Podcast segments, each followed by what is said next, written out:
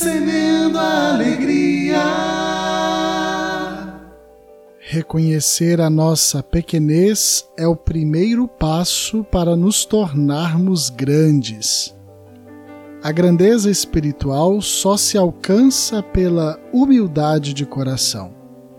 Nossas conquistas, os maiores motivos da nossa alegria, devem nos lembrar que não subimos sozinhos no pódio. Ninguém é vencedor sozinho. Alguns até cruzam a linha de chegada por seus próprios méritos. Mas será que são felizes? Devemos tomar cuidado. Não permita que a sua capacidade de fazer o bem te transforme numa pessoa vaidosa.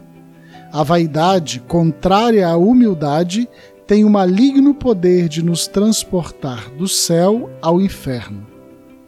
No dia de hoje, somos convidados a reconhecer nossa humanidade, pois foi esse o caminho de santidade que Deus escolheu para nós. Ignorar nossas características humanas é negar a perfeição da criação divina. Deus, em sua infinita capacidade de amar, nos dignifica em nosso limitado jeito de amar. E aí, vamos semear?